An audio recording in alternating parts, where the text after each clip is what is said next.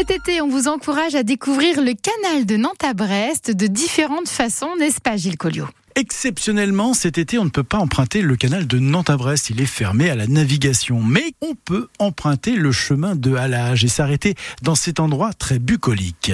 Jeanne. Alors, on est sur l'écluse euh, de Cramzel, le long du canal de Nantes à Brest, l'écluse numéro 6. Euh, juste à la limite de la commune de Nord-sur-Erdre, la commune de Safré et d'Éric. Vous êtes à la fois un café, vous êtes une écluse, mais aussi un lieu de, de vie en fait. Euh, exactement, oui, un lieu de passage, un lieu de, de découverte. On a un fournil aussi, donc un lieu de production de pain, de brioche, de crêpes, de galettes. Et ensuite, en fait, ça s'est développé sur ce format-là et de d'année en année, il y a eu des petites améliorations. Maintenant, il y a un accueil euh, pour les bivouaqueurs, il y a la terrasse qui est agrandie, on propose une euh, plus large carte de pain. Euh, euh, moi, je me suis mise à faire des crêpes et des galettes. voilà, donc c'est parti il y a six ans et, et ça continue. Et dans ce lieu multifacette, on va pouvoir découvrir des produits de la région.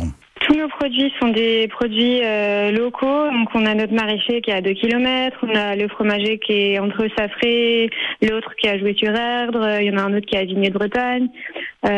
Euh, la bière, vient vraiment de 15 km aux, alentours. On en a une aussi qui vient de Jans.